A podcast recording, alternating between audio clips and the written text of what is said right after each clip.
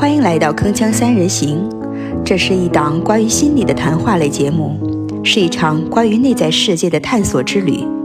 期待与您相遇，一起行走在成长的路上。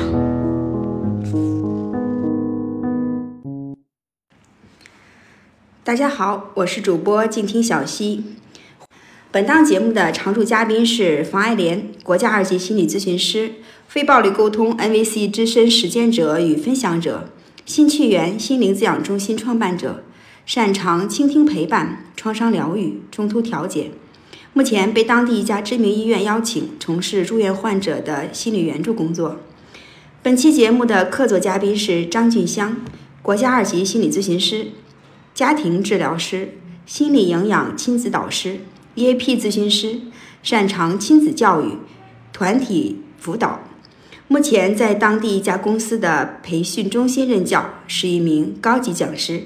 欢迎两位老师。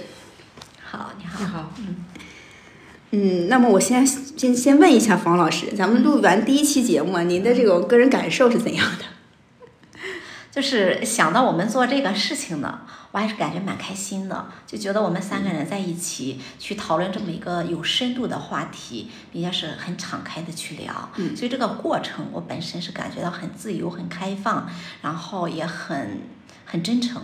嗯嗯，然后做完之后呢，我发现这期节目呢对我是有影响的，嗯尤其是钟勇老师提到，嗯，说我们要提前为老年做准备。嗯啊，就是这个观点真的对我是有影响的。我也因为现在也五十多岁嘛，也面临着步入老年啊，所以我也在考虑。回去我就跟我爱人说这个事情，真的我觉得是要有计划的。嗯啊，我们因为上一次张老师没有参加啊，就钟勇老师提到，就是他举举了两个很简单的例子，比如说你将来要住在一个什么样的房子里面。因为你年纪大了，到七八十岁，可能行动不便。如果你的房子没有电梯，嗯你又是在楼上，那么你可能出门就非常困难。所以现在是否就考虑一个有电梯的房子，或者带院子的房子？嗯即使你年纪大的时候，还可以经常见阳光。啊，我就觉得，哎，这真的是对我很有启发，我也要去考虑这一个事情。嗯嗯，就这点对我真的还特别有启发。然后其他的呢，也有很多小小的触动啊之类的。总体来做这一期节目，我是感觉到是很开心的一件事情。嗯，非常好。其实就是我们这档节目嘛，叫《铿锵三人行》，其实就是嗯三个人一起，然后嗯往向前走，呃来进行这场心灵的一个探索之旅。嗯，那么每个人有各自的收获，那我觉得啊、就是非常值得的一件事情啊。嗯，记得我跟这个黄老师分享之后，是说我们第二期呢要做做做节目哈，有没有合适的人选？当时黄老师 就跟我说，呃，我的脑海中就浮现出来一个人，第一个第一个人就是我们张老师。然后呢，嗯，对，当我们想到第二期的这个题目的时候呢，是跟亲子教育有关的，然后结果正好。这个张老师也是在这个领域特别擅长的啊，一位专家，所以我觉得，难道这都是真的是新手的运气哈、老天都安排好了，所以非常非常非常的开心，嗯。那么张老师也是好久不见了哈。好多年没见了，嗯跟小溪，嗯那张老师现在目前就是嗯做哪些方面的工作呢？能跟我们来聊聊吗？嗯，你你是说我现在的工作，还是说我社会工作？呃，就是你在心理成长方面，啊 嗯，个人成长方面等等的，嗯，就是我会去一些社区，嗯，学校，然后给家长做一些亲子教育教育的讲座，哎，这个是比较多的。然后偶尔呢也接接咨询，在有些学校里边儿，有些嗯学生也做一些咨询。特别是最近也是看到很多孩子出现问题，心里也是非常揪心。嗯那那天打电话一说做这个事情，我觉得还是挺伟大的，嗯还是挺有勇气的。嗯，就有时候有些事情，有些人可能让我们会有一些不太愿意去发生或者不敢去发生的这么一个经历。嗯你像昨天我就是在呃前两天在单位有一堂试讲课，试讲课也是就是做 EAP 嘛，在单位上就 EAP 培训，嗯。就把这个心理学渗透到这个党员干部的培训过程当中，让他们如何去给自己的员工做心理疏疏导，教给他相对的一点点心理学知识。我讲的就是讲到人的气质类型的时候，嗯。然后其中就是大家在试听的时候，就有人对我这个课就是就就就就是就是哎，做心理学的本身就有问题，嗯你不要你迷信那些什么大师什么什么书，这这这这这他们都有问题。呃他们说这种类型的人，呃，这种特点是因为他们对这种人有成见。然后当时其实我什么也没解释，我我也不想解释。嗯嗯嗯哦，对，我听你这样说，好像有些人对于心理学还是有一些很深的误解。对很深的误解，然嗯后似乎有一些抵触。对，所以你看，就让我不敢大胆的，有时候就不会不敢大胆的去这样。呃，再说我的培训接触到很多领导干部啊，就领导干部再去这样认识这个问题的时候，我我就觉得，其实有时候真是寸步难行。嗯嗯，但是有的情况下，啊嗯、会有领导主动找我们。你比如说海外员工现在，嗯嗯，钻井队的海外员工现在嗯出去这种常年不在家，嗯去年疫情一年多没回来，嗯嗯回来以后就是说孩子的教育问题，嗯。夫妻关系问题，嗯。说最多的是出现了好多回来就要离婚，嗯。嗯，这样呢，他们有的单位就主动送来了这么十几家家庭，嗯。我觉得我那一次做的还挺好的，就是就是我旁边有一个助教老师，因为他他也掉眼泪了，他说他说哎呀做这个事情这么好，为什么就是推广不了？嗯。嗯，我我觉得我们的老师能这样发问，我心里嗯。当时我也很热乎，我我我的眼泪也快流出来了。嗯。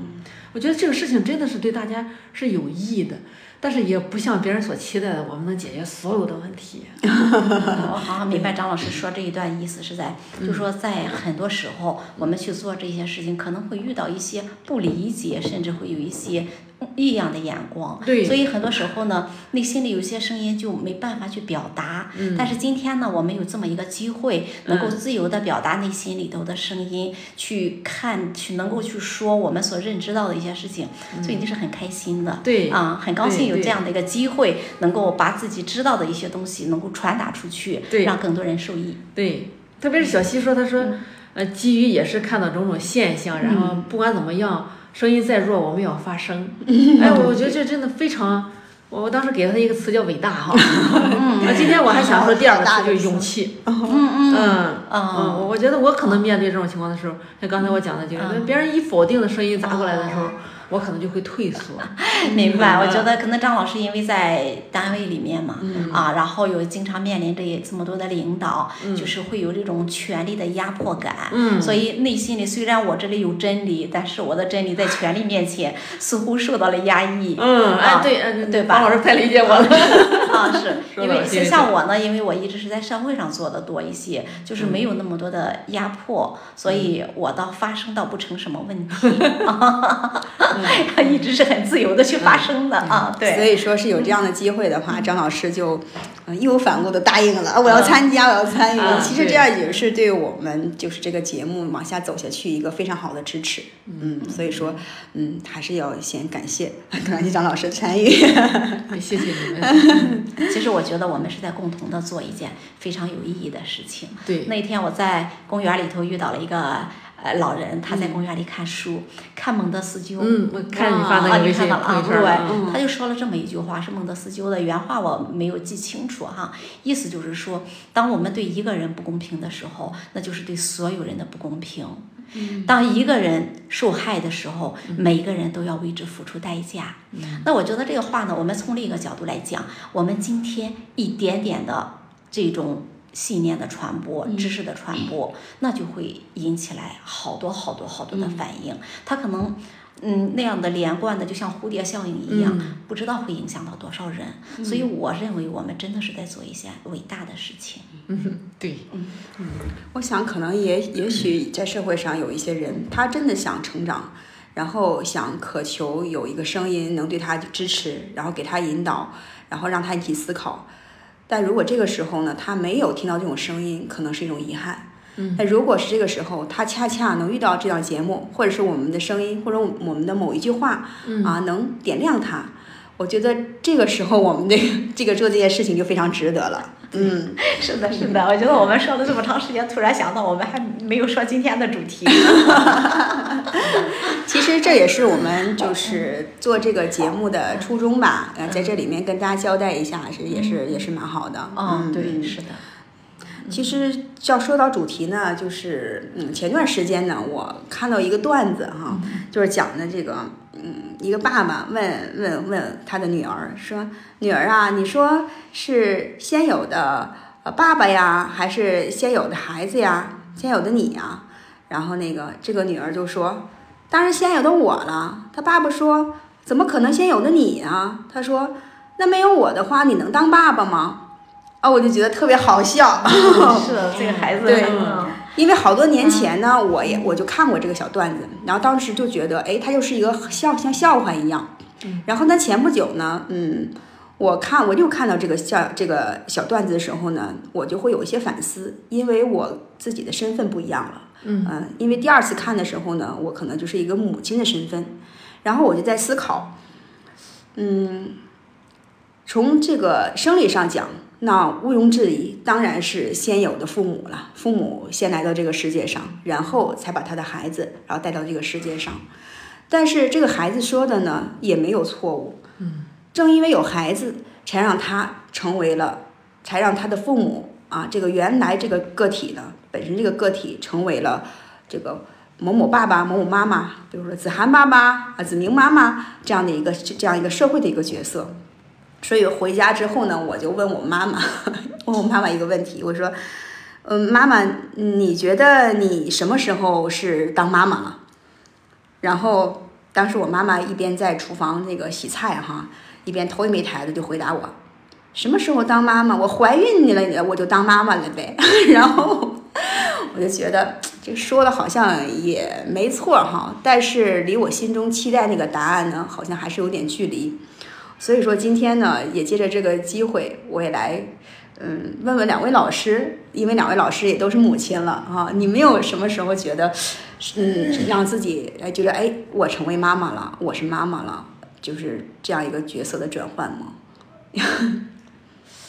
好像你说，如果说在很深的这么一种角色的转换，我感觉好像得有孩子一段时间之后，就是刚刚生了孩子的时候，可能没太有说啊，我就说很本能的觉得我就是个妈妈了呀，好像没太有这种感觉，好像慢慢慢慢的，我也不知道从什么时候开始，哦，就好像挺挺知道自己是一个妈妈了。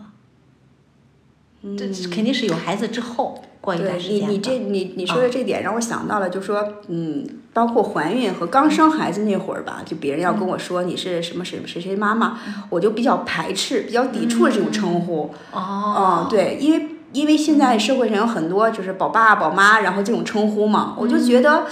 嗯，他好像是抹杀了这个人作为一个个体的这种这种角色，相相反的，他的这种社会角色被某某爸、某某妈来取代了，所以我我当时的那种心理状态来讲，我是特别排斥这个称呼的。我虽然是某某某某的爸妈妈，但是呢，我不想没有自己的名字，然后而变成了某某妈妈这样一个社会角色。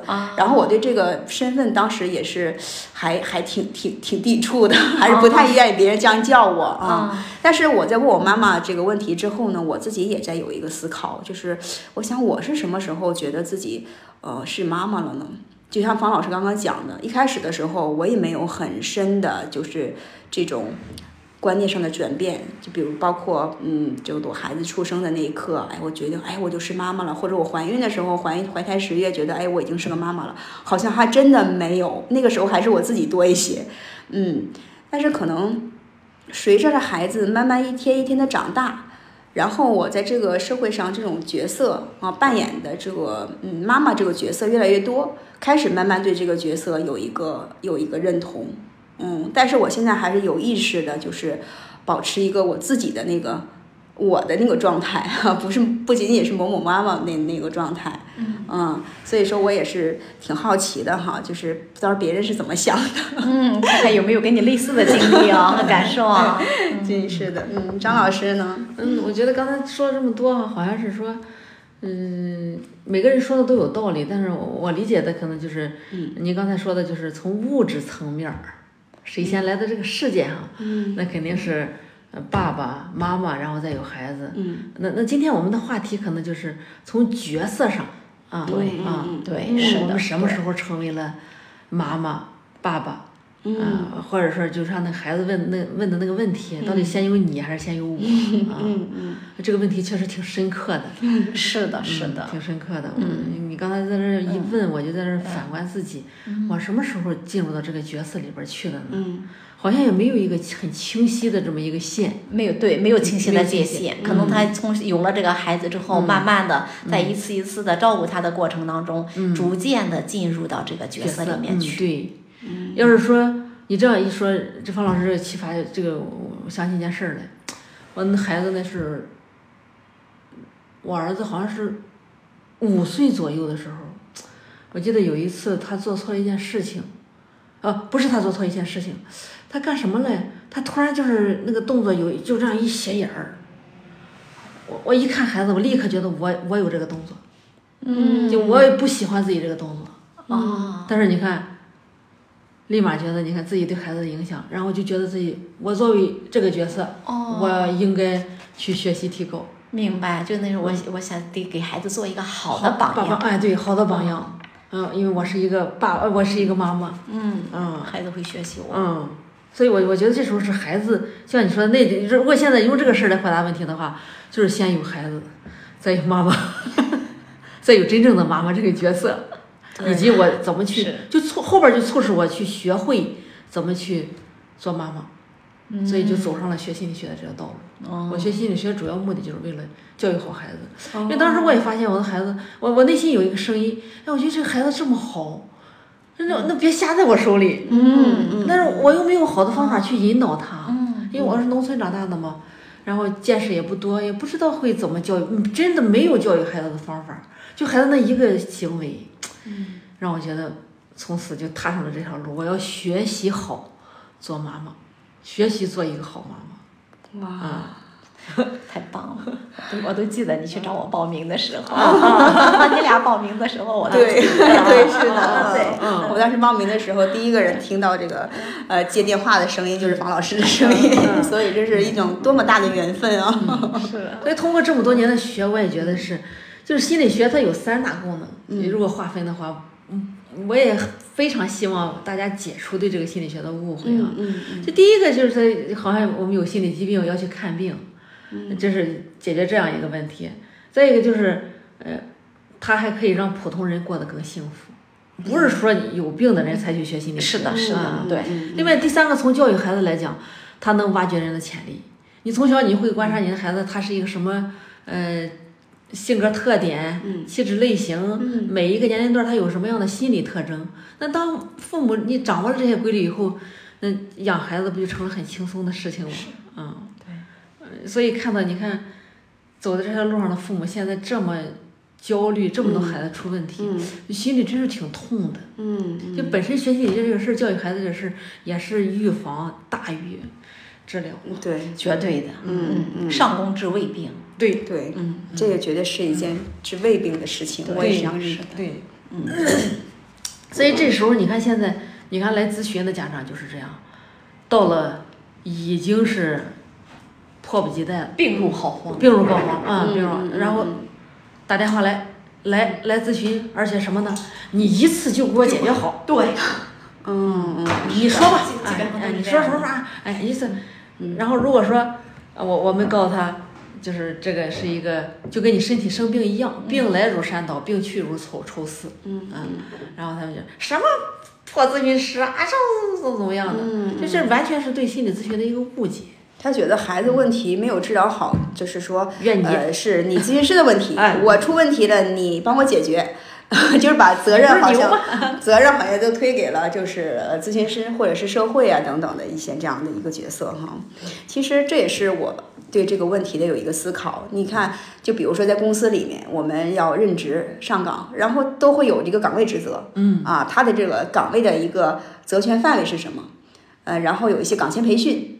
那作为我们这个父母这个岗位来讲，他没有基本没有什么岗前培训，甚至没有什么岗位职责。父母工作说明书、工作指南、手册 这个东西好像是都没有，都没有很很全面的这么一个一个一个介绍介绍啊，所以很多人这种就是对这个角色的转换好像没有做这个准备。那比如说他这个父母啊，他就是孩子还没出生之前知道要怀孕这个状态，那他们可能要做一些哪些准备工作，对吧？那么孩子出生之后，他可能要面对什么样的一些问题？这个时候呢，就是很多人他是没有这方面的一个思考，所以等孩子来了之后呢，就挺措手不及的。嗯，就是比如说拿我举例子，虽然我也也想了一些这样的事情哈，之前也是有有一所准备啊，也是看了一些书等等。到真的孩子来到你身边那那那时候的话，我觉得我真是特别的小白，完全是新手妈妈，也是非常非常的手忙脚乱的。然后就是那段时间非常的非常的焦虑，非常非常焦虑。嗯，所以那个时候让我觉得这个。嗯，我理解了什么是产后抑郁。产后抑郁，真的真的是会有这种情况啊，不像是很多人有说的，哎，这产后抑郁就是矫情啊，或者怎么样的。就是每当我看到这有这种新闻，嗯，就说这个母亲，嗯，就是孩子出生没有几个月吧，大概是可能大概是发生在五个月左右这样的时间段儿。然后这个孩子就这个母亲就是跳楼，有的还抱着孩子，有的还给孩子喂奶，然后跳楼，哦就心里面特别特别的呃难过呀，就就觉得我特别能理解那种心情，但是可能很多的这种社会上这种大众等等的，他可能对这种心情，嗯，理解的就是没有经历的话，可能理解的就是不会那么的嗯完全理解到底是怎么样的一种感受。就是当生完孩子之后，这个身体的这种激素水平直线的这种这种下降，心情波动，然后再加上这个呃每天晚上要起夜好多次给孩子喂奶，啊，因为这个事这个是一个事情的话，就会扰乱自己的一个一个睡眠的一个状况，然后每天如此，基基基本上是没有自己的时间。然后如果这个时候呢，他的这个社会支持系统，我们说他的家人呐、朋友啊等等，如果这种社社会支持系统还有还是不够。呃，强大的话，那可能这个人就很容易，他的自己这个角色，就像刚才讲就被抹抹抹掉了，嗯，所以说他就用这个极端的方式来证明我的生活我做主，我要夺回我对身体生命的这种控制权，然后采取这种极端的这种方式哈。当然这也是我的一种猜测了，就是从我自己自身的那种感受来来来想。但如果是说他对这种提前对。母亲这个角色，父亲这个角色有一个提前的这种预判准备的话，那么可能是他的这个呃在后期的应对的时候更加从容，是吧？嗯嗯。哎，方老师说到这儿，我我突然就是在小溪的启发下，我想到看到一种现象啊，其实你像六零后、七零后的产后抑郁的就少，嗯，八零后、九零后就多，嗯，就是。我我就在想这个问题哈，就是就是刚才小溪也说到，就是他会觉得我我我我不愿意让别人称呼我我是谁的妈妈，我更愿意突出我的身份，嗯，是不是？就是八零后九零后这一代，他的自我的意识更强一些。当我突然被另一个角色掩盖的时候，嗯，我这个我就有一部分是失去，嗯，就就就失去东西，我又再也回不来了。比方说，我做了母亲以后，我再也不是少女了。嗯嗯，我给孩子喂奶的时候，我我我再也没有那个自由的时间了。嗯，啊，我以后可能虽然我不愿意让别人称呼我是谁的妈妈，但是我以后永远就是可能就是这个角色。嗯，可后半辈子当中，可能大家单独称呼你的时候就比较少。嗯，在养孩子过程当中，肯定都一提，哎，谁的妈妈，谁的妈妈，谁的妈妈。对对对，现在就是 好多就当妈妈之后，就是那种角色都变成谁的妈妈那个名字。那那会不会有这种原因？就是他的身份的丧失，然后让我就有点。这个我还真是没有仔细考虑过。我觉得你说的这种可能性呢是存在的啊，一个是身份的丧失，另外一种。是不是我我不太清楚哈，因为我想到的就是像明星，他即使结了婚，他也会维持一个单身的形象。嗯。因为如果他一旦说我结婚了，那就会丧失一大批粉丝。对。那是不是他也会很希望自己是一个很自由、很自在的状态？然后就会有很多人。觉得自己还很年轻啊，就会喜欢自己啊。这个有没有我不清楚啊。我就我相信是每个人的情况都不太一样的。嗯嗯。啊。嗯。对，我我觉得这是一个方面原因。嗯。然后关于这个，嗯，就说某某某某的妈妈，呃，或者爸爸的，是不是说？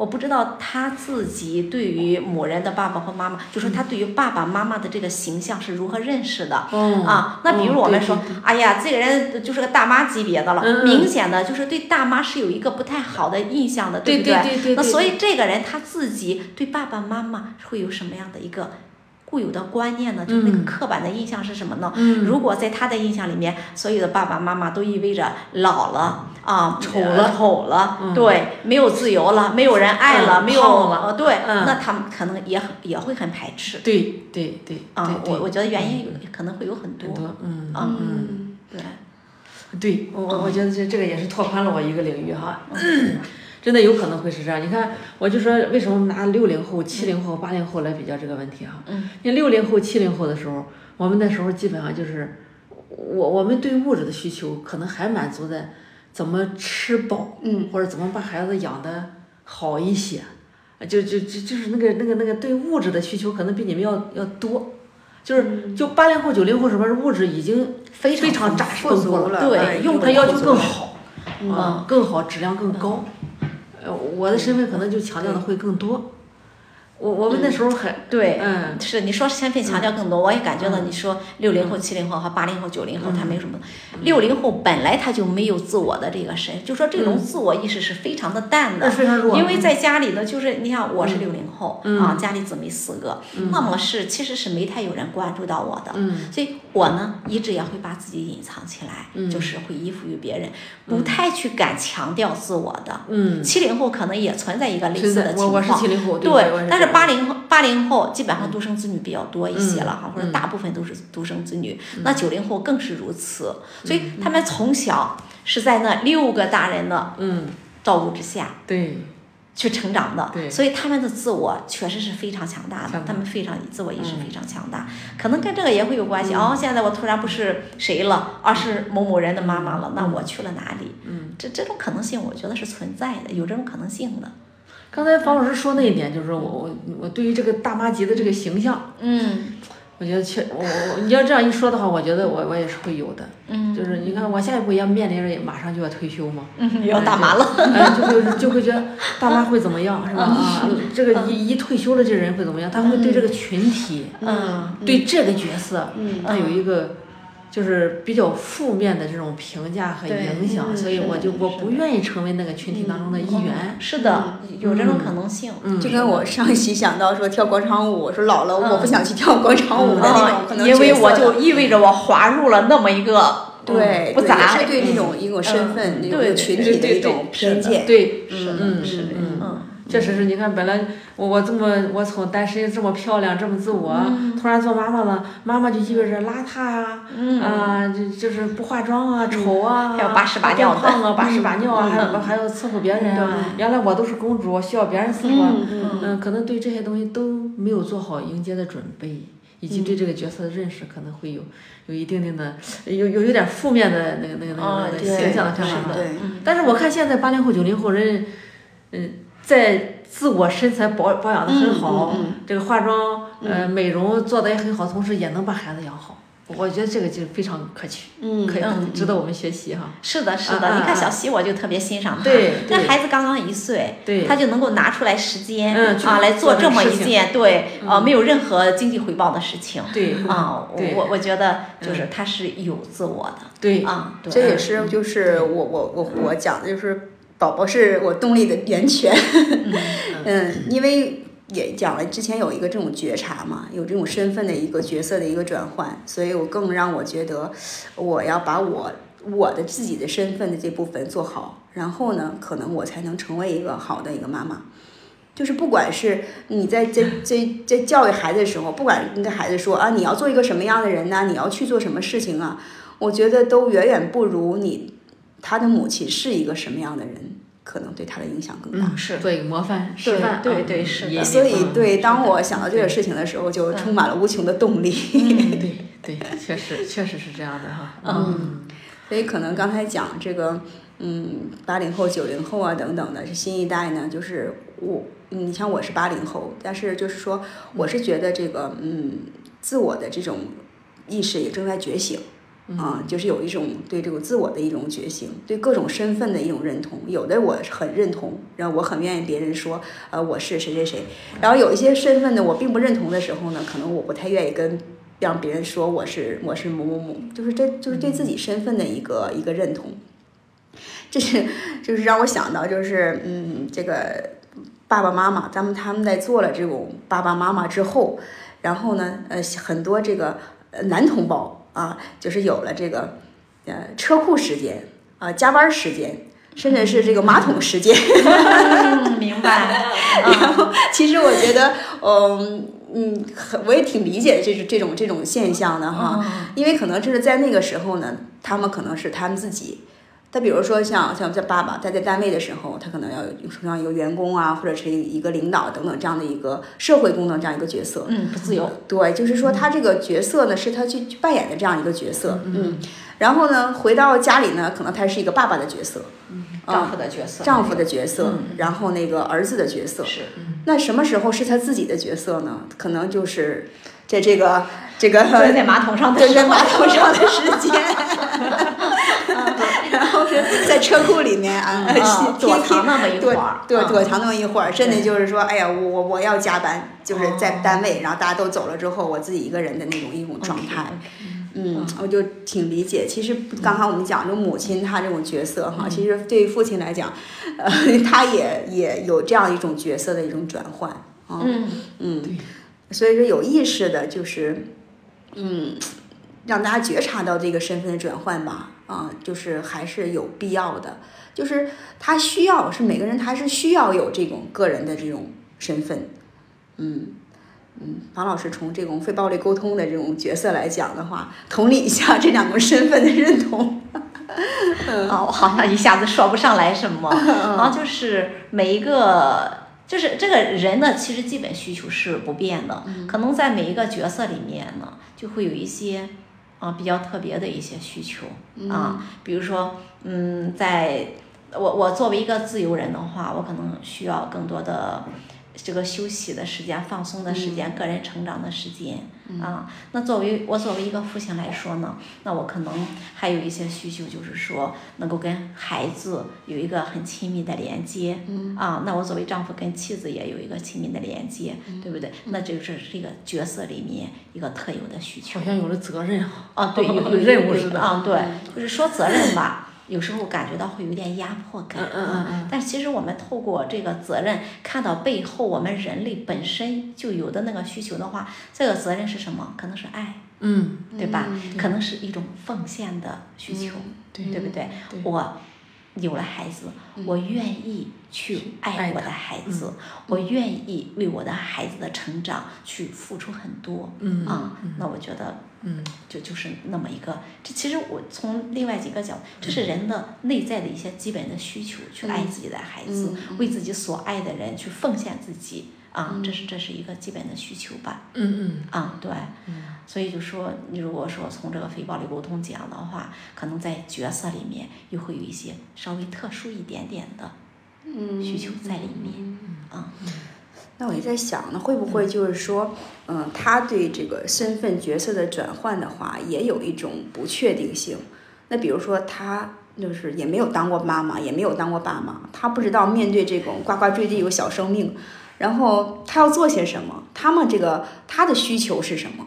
所以说。就是我，就我指的是孩子啊，这个婴儿父母能不能懂得孩子的需求？对对对，就像刚刚刚刚张老师讲的，我要去学心理学，那为什么呢？那我想了解孩子他有哪些需要，然后我能给他提供他相应的需要，那么的话，那我也轻松，孩子也欢乐，嗯，何乐不为呢？是吧？但是是不是有很多父母的话，他就是不能很准确的去。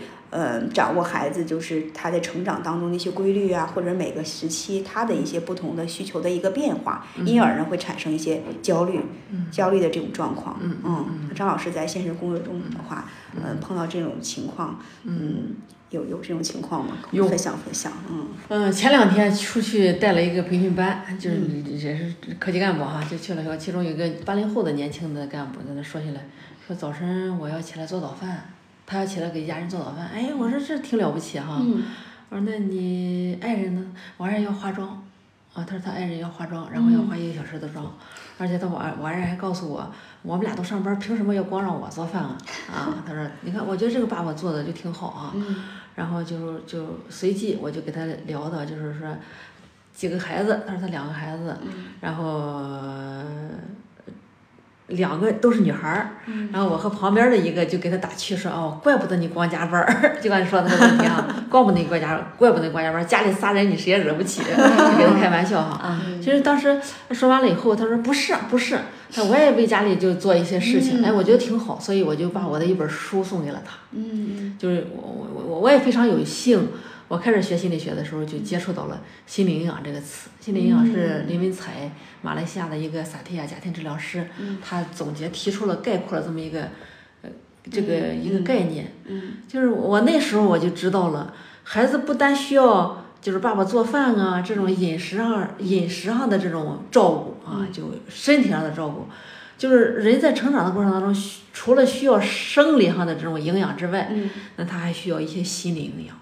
嗯嗯，就是我我就随即我把这我我把这书交给他，我说回去看看，我说爸爸能够参与到这个家庭教育当中来，我觉得非常重要，非常好，对一个家庭也非常重要。嗯，因为我觉得这个爸爸他也知道，就是在他手里，他也同时捏着一家人的幸福哈。对，是的，嗯，很多人幸福都在他的手里哈。嗯，对。所以我我就把这本送给了他一本《心理营养》这本书。哦。嗯，我也是这本书的受益者。嗯，因为我一开始的时候我也不知道怎么办，嗯嗯，就没有抓手嘛，嗯，不知道从哪啊，光学心理学学理论的时候就学了很多概念，嗯，但怎么做呢？嗯，就不清楚，嗯，虽然咱们今天时间有限啊，但是我们也是还想，嗯，你跟我们分享分享 这个关于关于这块儿的一些内容吧。我觉得听到今天这个这期节目的这种。朋友们可能是也就一些稍微了解一下，对，就是这块儿，嗯，你是关于心理营养的这个这这这个说法啊。其实我们都知道，哦，孩子出生就给他。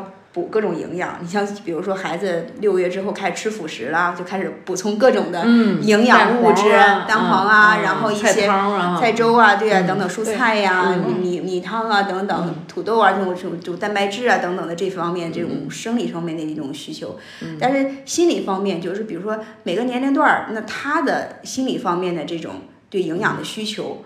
都都有什么呢？嗯嗯，你给我们简单先分享分享简单说一下哈，简单说一下啊嗯，就是孩子一出生的时候，就零到三个月，他需要两个心理营养。嗯，第一个就叫做无条件的接纳，就像刚才跟王老师我们在聊天时，人体会到那个无条件的爱，啊啊，无条件的爱。然后第二个营养呢是重视，就是在零到三个月的时候，刚生下来的孩子需要这两个心理营养。嗯，这两个心理什么叫无条件接纳呢？就是你看，孩子刚一生下来的时候，他什么条件都没有，嗯，没有能力，嗯，他甚至于他都不会翻身儿，是的，他就是不会翻身，就没有没有没有任何能力，没有任何能力，是的，他都你看咱们从农村你看的时候，小狗、小猫、小马、小猪生下来，他自己找奶吃，嗯嗯，你看人生下来，他我这这这个大自然是平衡的啊，给了人类那么多智慧，但是他生出来的时候什么都不会，对，嗯。就就是一个无能的状态，只 会哭，会而且他哭的时候还需要父母，你要准确的知道他为什么。他哭声有很多种，我记得在这个呃网上还有那种孩子哭声的一个辨别。对，有你仔细听是有不同的，有哭声的，对，有饿的，有不舒服的，有寂寞需要抱的。啊，你看，你看妈妈们，你看生下孩子以后，你自然就会能从这些声音当中判断出孩子的哭声是为了什么。嗯嗯，其实这个就是什么，就是。即使孩子什么能力都没有，嗯，你也愿意这么在他身上用心去研究他，嗯，你不知道他长大以后他会怎么样，会不会学习好啊？能不能考上大学啊？能不能给我挣面子？能不能挣大钱啊？是吧？就那些全然没有了。但是我我就会对他，他只要一动一哭，我整个神经就怎么样？嗯，就全紧绷起来。那那个状态就叫做对孩子的无条件接纳，就那那个时候你对他这种态度，孩子就会知道。从小他就知道了哦，即使我什么都不能做，即使我什么都不会，我妈依然那样的发自内心的爱我，这就叫这就叫做一个无条件的接纳。嗯，但这个时候有有的家长就很多就会问我，我我做李老师这个讲座讲讲了很多哈，这家长这就问了，就说还是问我怎么做呢？嗯我怎么做呢？我我说你们刚才说那个做法，你就已经全做到了。嗯只要你没有产后抑郁，你身体状况良好，嗯然后你就会每一个神经都在孩子这个身上。为什么你会这样呢？因为那时候我们生完孩子以后，呃，这个零到三个月之内，身体分泌一种激素，这个激素叫苯体胺哈，嗯啊 嗯，这个苯体胺就促使你就会完成这个工作。但是有产后抑郁的时候，他可能这个就就激激素水平受影响。会受影响哈，受影响。嗯嗯，所以这个时候你看，对于爸爸是什么呀？对爸爸应该怎么做？爸爸这时候你就要想办法让你的老婆高兴，就让这种激素多多的分泌。嗯嗯嗯你女人坐月子不高兴，主要来自哪呀？嗯，家庭社会支持系统还是还是 主要还是老公，是不是啊？主要还是老公。对那他如果尽力的哄着你高兴，然后让你在这个月子当中非常愉快，你这个激素分泌特别多，然后你的奶水也非常充足，嗯呃，心情也非常好，对对你们就很快就很愉快的度过这这这这这个这这这一个月子。对，所以我记得有一句话就是说，那爸爸送给新生宝宝的最好的礼物就是去爱他的爱他妈妈妈，嗯。嗯嗯，是的。其实我觉得不仅仅是嗯新生宝宝，我觉得嗯这不管多大的宝宝宝宝是的的整个成长过程当中，甚至到成人的过程，应该都是这样的一个嗯角色。就是嗯嗯，爸爸来爱妈妈，然后呢，然后嗯。妈妈就是去就就会有去更多的更精力哈，爱很充足的爱，对，对去去有很好的一个心态，然后嗯。去去爱宝宝。去经营这个家庭，对去爱这个孩嗯子，那在这去处理各种段关系。对。在这一段时间呢，好像就是爸爸去爱妈妈显得尤为重要，嗯。因为他没办法直接对孩子做些什么。对啊对嗯。对，是的，并嗯。但是并且这个时候呢，这个妈妈是其实心里是很脆弱的，脆弱的她她经过这么一个孕期那么的不舒服，嗯然后又经历过生产的这种痛苦，对然后去喂孩子，很多这个奶也会出一些问题，所以真的是非常不容易的。这时候，嗯对对嗯对，所以其实这还有第二个，嗯，零到三个月的时候，第二个心理营养叫重视嘛。重视，我就简单举一个例子吧。你你你你通过一个现象，你会发现，就是美国的硅谷是搞计算机的哈，嗯就那里边儿的女人养的孩子自闭症的患病率稍微会高一点。为什么呢？因为我们说搞计算的人，计算机的人非常讲程序。嗯非常讲程序，就是他看的书上写的两个小时一喂奶，嗯啊他就孩子一小时五十八分哭了饿了，嗯不喂不行，我不喂，然后我就非得靠到两个小时。这个时候孩子说到的就是不重视，因为我撕心裂肺的哭，我两分钟饿了需求没没有人回应我，嗯没有人回应我，没有人满足我，嗯啊，那叫不重视。嗯嗯，所以刚才你你们说研究对透了孩子的哭声，他为什么会？那就叫重视。哎，他一有声音我就来了，他一干嘛我就要回应，我准确的回应到准确的回应，对。其实就除了准确，还有一个快速及时。对对对对嗯这个孩子他的这种信任感的建立，就是在一个这个他的这种抚养人是不是能够准准确、及时、敏捷的。啊，给他提供这样他这个需求，让他感觉对哎呀，世界才是美好的，要什么没有啊？我是重要的，对嗯，他那时候就有一个全能自恋了，全能自恋嘛。他孩子这时候就会觉得，哎呀，我太厉害了，我叫天天就来，叫地地也应 啊啊！我整个世界都是围绕我转的嗯，啊！哎，就像你说的，这个时候我这我们这种技术回应就给他了这种全能的自恋感，就满足他了。对，啊，那那这两个心理营养如果给的足的话，就奠定了孩子一生自信的这个基础。嗯啊，他的自我价值感，后来他的我我们都养孩子不都希望养一个自信的孩子吗？啊快乐的孩子吗？这这就是一个根基，这就是基础。嗯嗯，就无条件的接纳和重视，这是零到三个月的时候。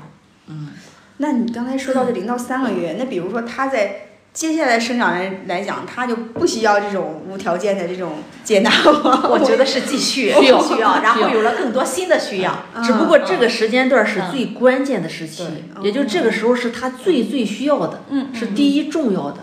并不代表他过了这个年龄他就不会了。你比如说，我现在我快五十岁了，我回家我依然愿意我的爸爸妈妈对我无条件接纳。比如我做错事儿了，嗯。啊，我我我我不高兴了，我有负面情绪了，嗯啊，我失败了，他们依然在爱我。啊，嗯哎，不批评我，不指责我，觉得没关系，鼓励我。哎，就就我，你看咱们在一块儿，为啥？我我也觉得，我希望你们呃接纳我，是无条件接纳我。即使我说错了，我我表现不好，嗯嗯，你们还是一种欣赏、鼓励的态度。嗯对嗯是的嗯，是就是就是不光是这个年龄段儿需要，嗯你这个问题非常好，非常好，也是很多家长关心的。就是只要你有机会和孩子在一起，嗯你就可以给他做这两个心理营养。嗯，我们现在就是为了让大家好好理解，就说在这个段儿，不是刚生了孩子不知道要做什么吗？就先做这两个。嗯嗯其实让我感觉就是，嗯，如果是这个无条件接纳做到的话，那他就是相当于一个亲子关系的一个根基、一个基础。嗯，他他的自我价值感建立好了以后啊，嗯比方说他长大了以后，他自我非常稳定，就他知道我是谁，我要干什么，我有什么优点，什么缺点啊，对自己比较了解。长大以后，他即使遇到挫折、遇到困难的时候，他会受打压，但是他打压他能很快起来。但如果这个地方他不足，自我价值感不足的话，一受到打压、困难、挫折，啪打下去，有些孩子你发现他起不来了，为什么会要跳楼啊？嗯啊，为什么会要自杀呀？嗯啊嗯嗯啊，他自我价值感没有吗？甚至于或者不稳定吗？啊，就有的人你看陷到低谷里边去，你看人的反应是不一样的。有的人同样一个天大的事情下来，有的人可能半个小时，嗯，一个月他恢复了，嗯，有的人好几年恢复不过来，或者甚至于在这个里边一直就这样走下去。嗯嗯，这就是无条件接纳给孩子打下的这个根基。嗯，现在家长都说不要让孩子输在起跑线上。我我我通过学习，我觉得什么是起跑线啊？心理营养是起跑线。你要想上和别人竞争，那竞争看看谁给孩子给的心理营养足，嗯够，让孩子能够准确的接收到。所以这时候我也建议，我会发现现在很多年轻人生完孩子以后去月嫂中心嘛，嗯可能觉得花一两万块钱请个月嫂不容易啊，然后我什么活儿都让月嫂干，孩子也让月嫂抱，嗯嗯恰恰错了。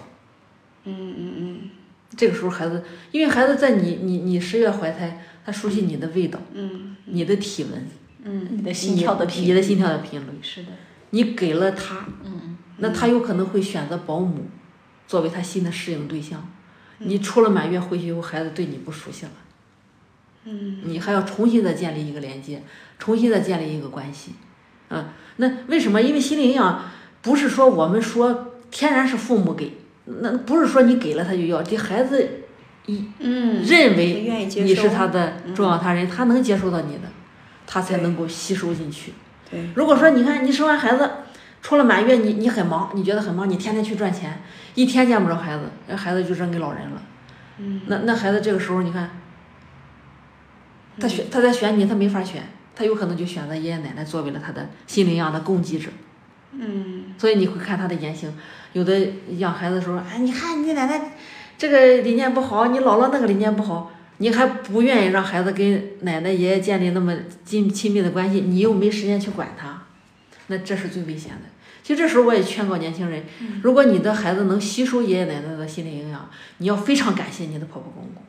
嗯如果孩子这个地方没有，他心里就跟一个洞一样，他要用一生的时间去寻寻觅觅，把这个填补进来。嗯嗯，直到你比如说谈恋爱的时候，或者青春期的时候，他不断的作妖，嗯用各种花招考验你。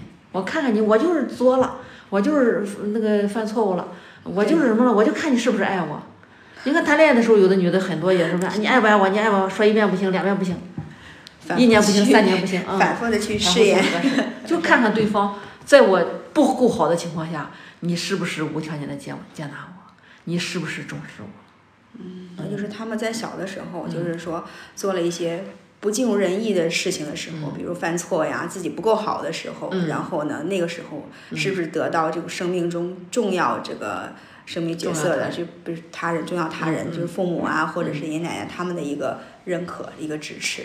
嗯。所以我，我我我也觉得这个，其实，其实我们说零到三岁的时候，零到三个月的时候，这个时候给孩子做无条件接纳啊、重视相对容易一些。嗯。那长大了以后，有有四种情况非常考验家长，嗯。就是这个无条件接纳本身，他所说的不是说你做的很好的时候，对，就是你嗯我做的不好，不好的时候。哪怕是我是整夜整夜的哭，对。是个夜哭狼，你是不是还爱我？那时候还爱我，对。嗯。我长大了，我我我考不及格了，你是不是还爱我？对，我打架了，对。啊啊，嗯我闹情绪了，我很笨，我很笨，丑，我很丑，我没有能力，啊，我没有能力，你还爱我？你还爱我？所以就是当孩子犯错的时候，啊，失败的时候，对，啊，有负面情绪的时候，是。啊，达不到你的期待的时候，对，所以想越来越难。就说一岁之内，因为孩子他主主动行为还不太多，对，那尤其是三个月之内，只要他吃饱了喝足了，他他都没什么问题，对，所以这相对来说容易，容易。啊。随着他越来越大，自主行为越来越多，嗯，那么对家长的挑战就越来越大。因为家长的期待越来越高，也对，也越来越高。然后原来自己的那一些判断啊，那些是非对错，在深深的在脑子里。我一看，哇，怎么这样了？这是不对的。嗯，这就开始各种的威胁呀、命令啊、要求啊、羞辱呀，甚至打骂呀，嗯，可能就会有了。哎，这个让我想到了之前我们谈到的这个话题，就是说，在这个孩子出现他所谓父母所谓的。不太愿意看到孩子这种状况的时候，那么是不是他为什么会对孩子就是那么的气愤，或者是很难做到无条件接纳？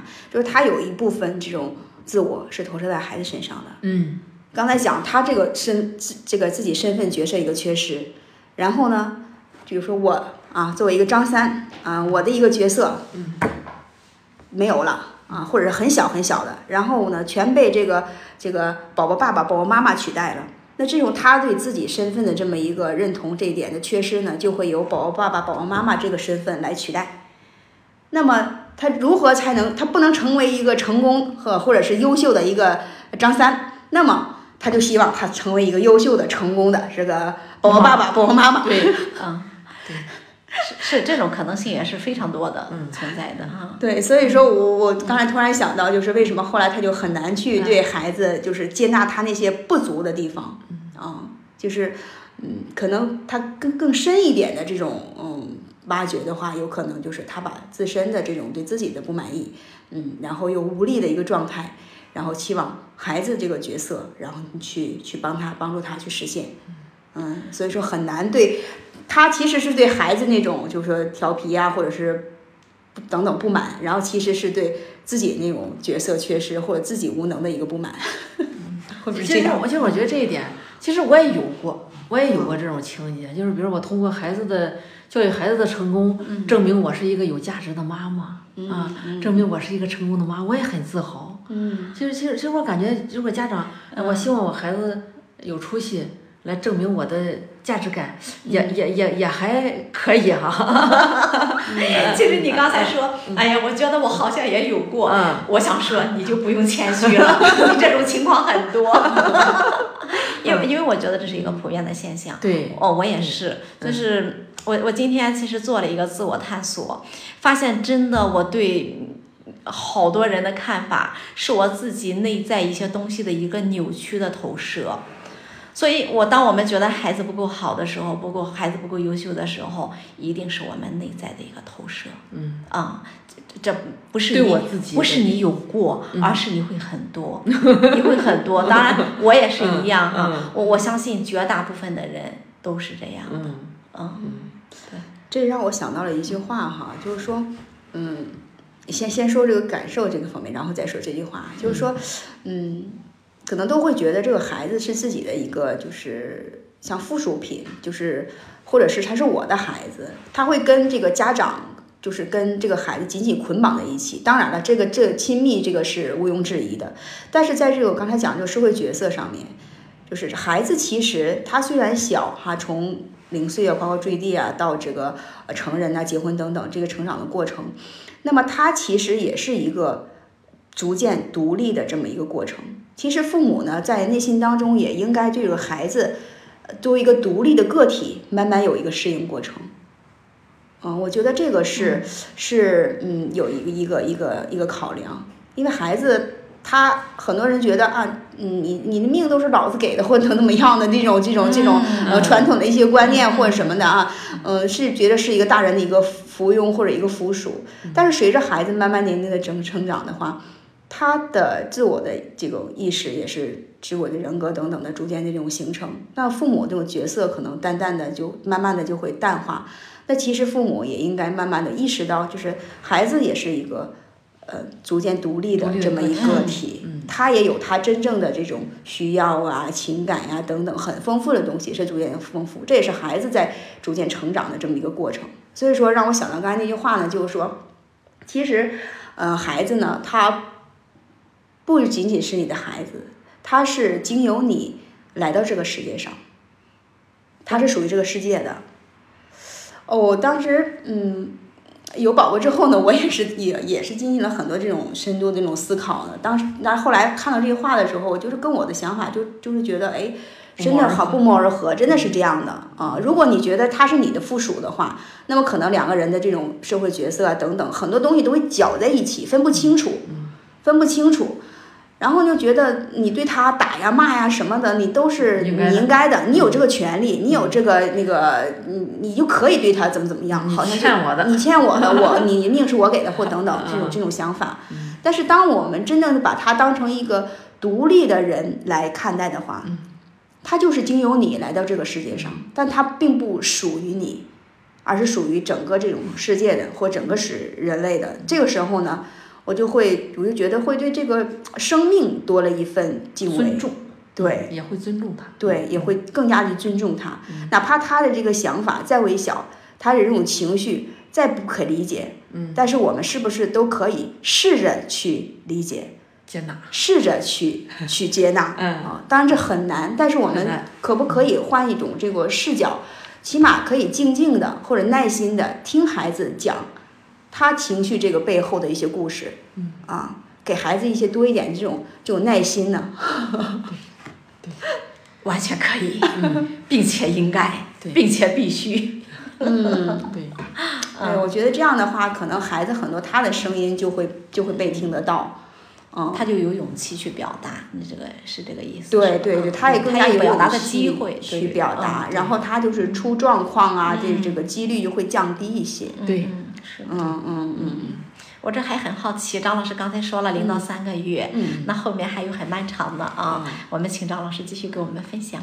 啊，我还觉得时间有点儿，呃，没关系，我没有固定的一个固定的一个时间，就是说啊，就是嗯，讲就好了。好，那我再再说一点啊，零到三个月就是孩子需要的两个心灵啊，就是无条件接纳、重视哈，嗯，然后再往后三个月到，呃，四岁。嗯，三个月到四岁，也就是四个月啊，四个月到三周岁，四个月到三岁是哎，这个时候需要的就是最大的心灵啊，就是安全感。嗯嗯，安全感。其实我们说安全感，什么叫安全感啊？一个人最大的安全感是什么？就是相信自己。嗯嗯，就是我我遇到什么困难的时候，遇到挫折的时候，受到打击的时候，我相信我自己能够走过去。嗯，这是这是人类一个最大的安全感。那在这个。呃，年龄段的时候，四个月到三岁的时候，父母需要给孩子建立安全感。嗯，我们说世界上任何的爱都是为了相聚，只有母爱是为了分离。你只有，呃，把他的安全感建立的足够好，孩子才能够从你身边分离出去。嗯，你也会发现。为什么说孩子一送幼儿园的时候，一送学校的时候，每年九月份我都会上托儿所门口、学校门口去看。你会发现很多孩子扒着车门就是不下来，嗯，哭得撕心裂肺。那就是一个分离焦虑，就是因为安全感没有建立好，他还没有做好准备，嗯，离开你，嗯，所以你会看到也有些孩子谈恋爱的时候失恋了，他会怎么样？回去自杀，嗯，因为他觉得那个。两个人离开的这种痛苦，比死还要可怕，所以他宁肯选择去死，也不愿和另外一个亲密的人分离。分离焦虑就是因为安全感不足。那这时候怎么做呢？父母这怎么做呢？嗯嗯，就是一个是良好的夫妻关系。嗯，就是夫妻关系，就刚才黄老师说那句话了，不光是在月子里这么短时间，我们是很长一段时间，可能孩子都需要爸爸妈妈的关系好。就良好的夫妻关系是送给孩子一生最珍贵的礼物。嗯。第二个怎么做？就是让孩子。第二个就是妈妈的情绪要稳定。嗯嗯。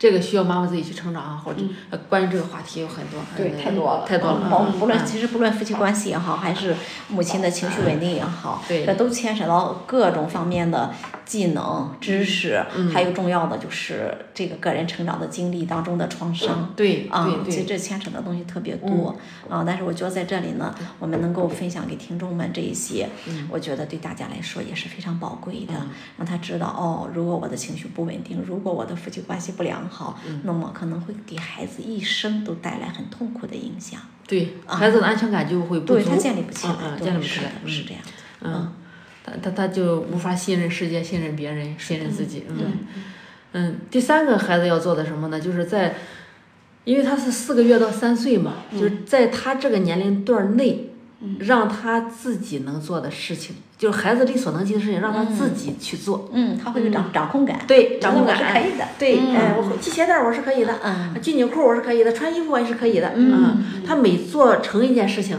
他就增加他一份踏实感、对。安全感，他就会越来越自信，也觉得自己越来越有能力。嗯。就这三个方面安全感。嗯嗯。嗯嗯。呃，四到五岁，四到五岁，嗯，当然我们说这我我是截止到零到六周岁哈，嗯嗯就这个段儿，但是不代表。呃，这个段儿完了，我们就不做了，不是啊，嗯一生都需要哈。只要你跟孩子有机会在一起，你就这样去做。嗯四到五岁这时候，孩子最需要的心理营养就是肯定、赞美、认同。嗯嗯你也会发现，当孩子，嗯、我说这个四四岁的时候，三周岁满的时候，四岁一开始的时候，这个时候你会发现孩子会问一个问题，原来他进门先找妈妈，这个时候他进门先找谁呀、妈妈，我爸爸呢？他开始需要哦。另外一个人来看到他，因为他也慢慢会发现，在这个家里最有力量的、权威的是谁呀、是这个爸爸。他希望得到这个人的认可、肯定、赞美、认同。嗯。嗯，呃所以这个时候是爸爸教育孩子的关键期。聪明的妈妈这时候一定要爸爸让爸爸引进来，把爸爸引进来，嗯。因为这个时候我们说妈妈的肯定、赞美、认同的语言也很多。方老师呢有很多这样的 呃哦非暴力沟通是干这个的。对对是干这个的哈对。啊嗯，这个外边也有很多书，大家可以去看。嗯呃，因为这个时候妈妈表扬孩子肯定孩子管用，但是爸爸一句能顶妈妈一千句，爸爸的一句能顶妈妈一千句，就因为这个时候他他看到哦，家里最权威的是他，是的，那个人有重量，哎，有重量，对对，对，我很想知道我在这个人心里是个啥样的，嗯嗯所以孩子这时候自我形象感。你你如果做得好，孩子给孩子三个礼物，自我价值感、自我形象感、性别认同就出来了。嗯哎，他最关心一个问题，最关心什么呢？哎，我我是一个什么样的人啊？我漂亮不漂亮啊？啊，我聪明不聪明啊？我可爱吗？我可爱吗？嗯。啊，这个时候谁来告诉他？一开始自我形象的建立，肯定就是别人告诉他，对你是一个什么样的孩子。这个别人就是爸爸妈妈，最重要的就是爸爸这个人，那不管男孩儿女孩儿都是不管男孩儿女孩儿。哦嗯，所以在学校里，你看男老师同样也起这么一个作用。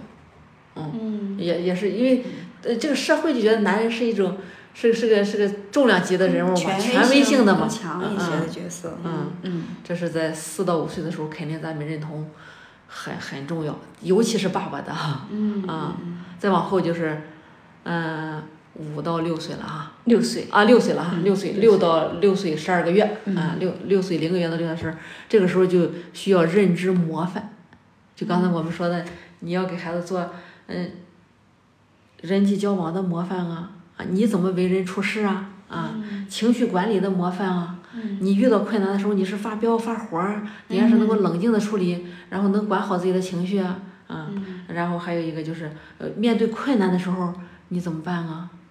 啊，这些都是给孩子做一个示范。哦啊人有有的家长也会问啊，我你看，我两口子都很好，人孩子怎么不争气呢？怎么这个样呢？就所以说，你看做这个认知模范示范，是一定要让孩子看到你。你会发现，咱有一些人确实也很好哈，有些导师也很好，但是他很忙，天天在外边儿。他他去为人民服务啊，他去学雷锋啊，他忙什么事儿孩子不知道他做这些。嗯嗯所以，所以你要让孩子看到。另外一个做心理营养，一定要有时间，一定要用时间来做。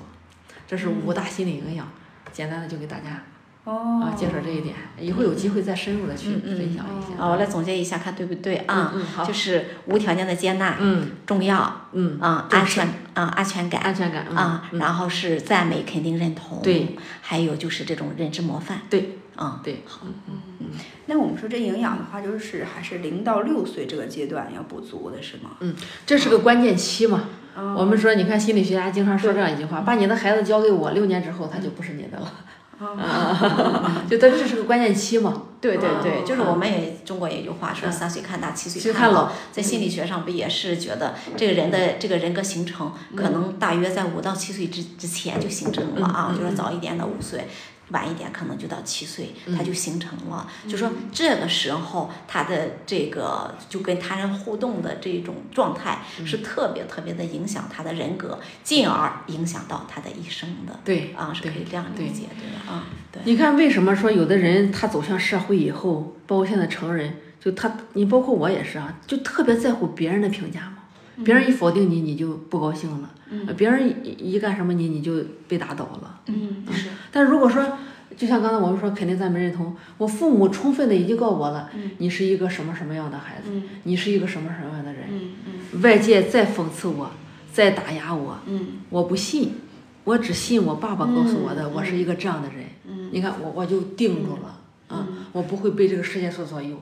就是在乎别人的人是非常痛苦的，啊，嗯，就就特别在乎别人的评价嘛，就没有我了嘛，嗯，因为我不知道我是一个什么样的人，所以别人评价一评价你我就接受，一评价我就来。对，就是其实内在是没有关于自我的一个很稳定的认知的，对，就是关于那个自我概念那个部分，对，啊，对那个小的时候，可能在认知的这种关键时期、敏感时期是是缺乏没人的，没有告诉他没人告诉他，就是啊说，在那个年代，很多父母他觉得嗯我不能这样夸我的孩子，嗯就好像是很多这种父母的这种嗯观念。其实我觉得当时我跟我母亲探讨过这个问题，我说我说嗯你怎么没有当时鼓励我？我说我特别需要你给我的这种夸赞啊、赞美哈、鼓励我。当我做很我自己觉得很优秀的事情，我很想知道你怎么看。然后他就是。呃，不能夸你，那个夸你，你会要不然骄傲骄傲或啊怎么样？尾巴要翘上去翘 翘起来。嗯将来你到社会上，那个谁夸你啊？哪有那么多人去夸你啊？你妈进行的是挫折教育，挫折教育是吧？所以说以后我在社会上受到了好多挫折，果然受到了好多挫折。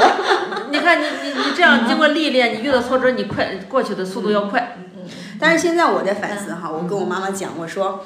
嗯，又回到回到那年，我说如果说当时的话，我不太理解，因为但所以说这么多年受了很多挫折。但是现在的话，如果如果让我再跟我妈妈说的话，我可能会说，嗯，不管别人怎么看我，但是我在乎的是你怎么看我。嗯，嗯，所以现在我就是觉得，嗯，如果是在我们听我们这个节目的观众哈，你还还有机会对你的孩子说这样的话，或者在你的孩子还在这个年龄段的时候，对他进行身份认同的时候，嗯那么你就去给他这种鼓励、赞美啊，就是适当的去鼓励和赞美。我们不是说说夸孩子。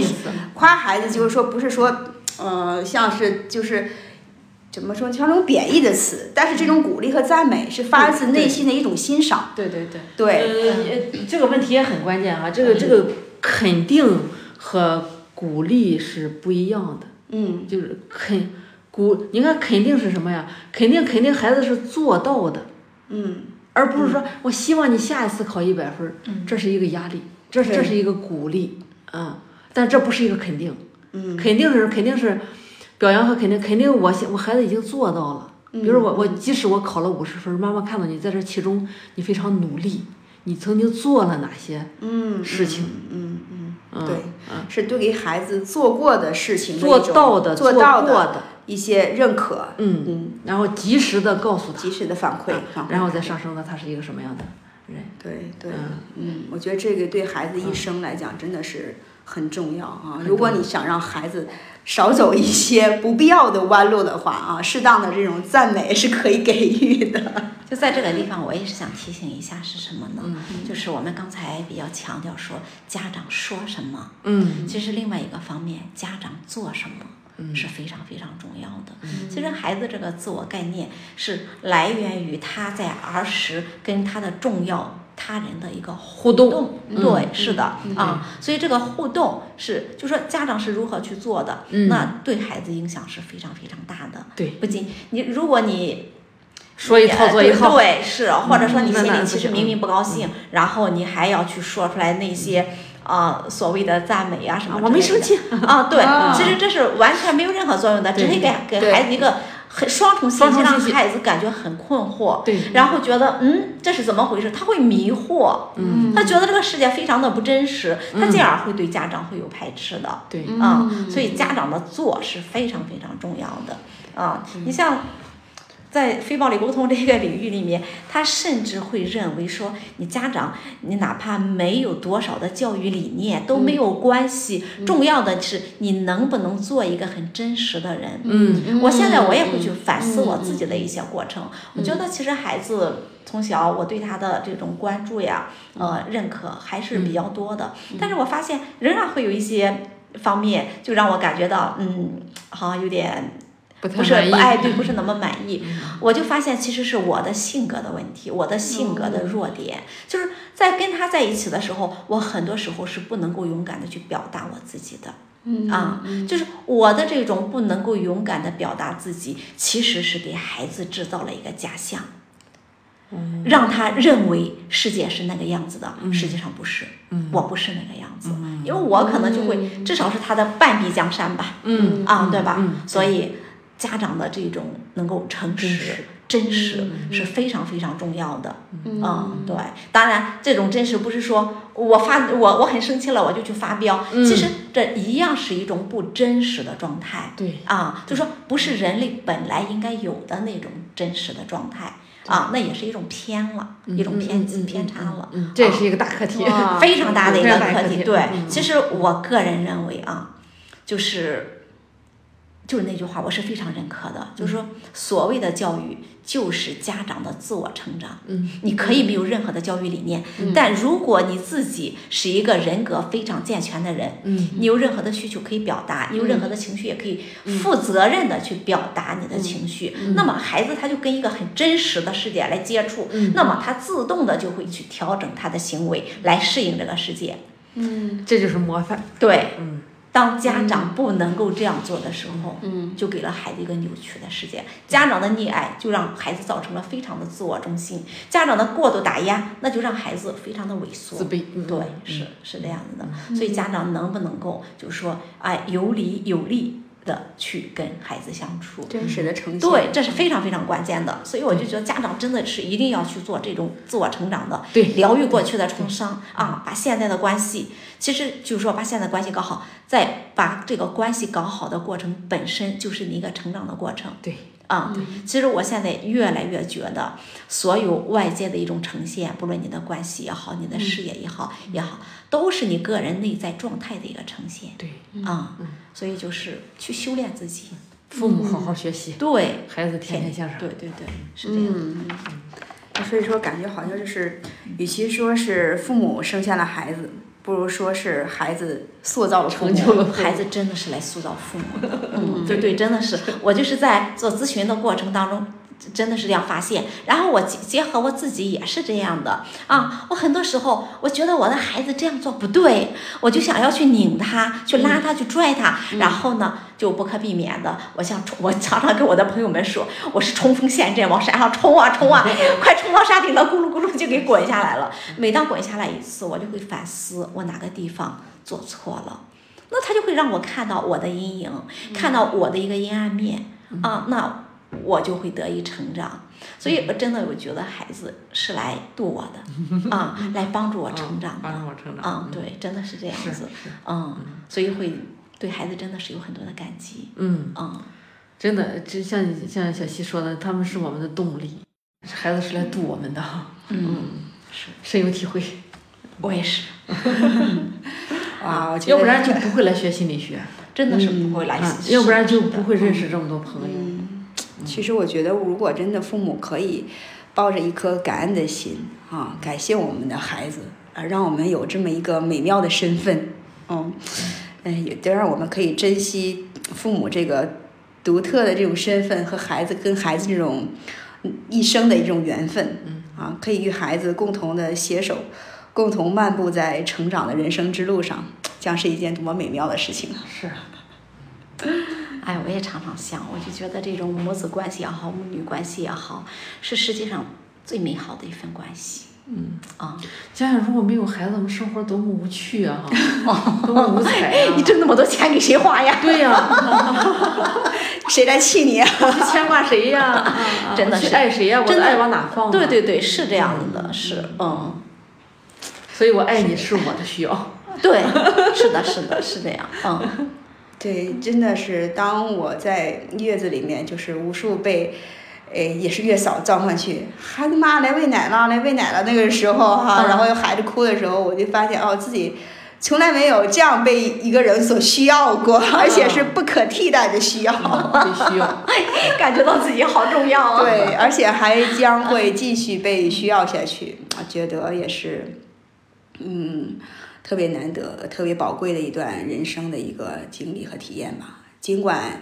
嗯，生完孩子之后呢，身体嗯，可能跟以前也不同了，脸上也多了很多斑呐、然后嗯，也不像以前的身体那么轻盈啊，等等的，身体上有一些变化哈。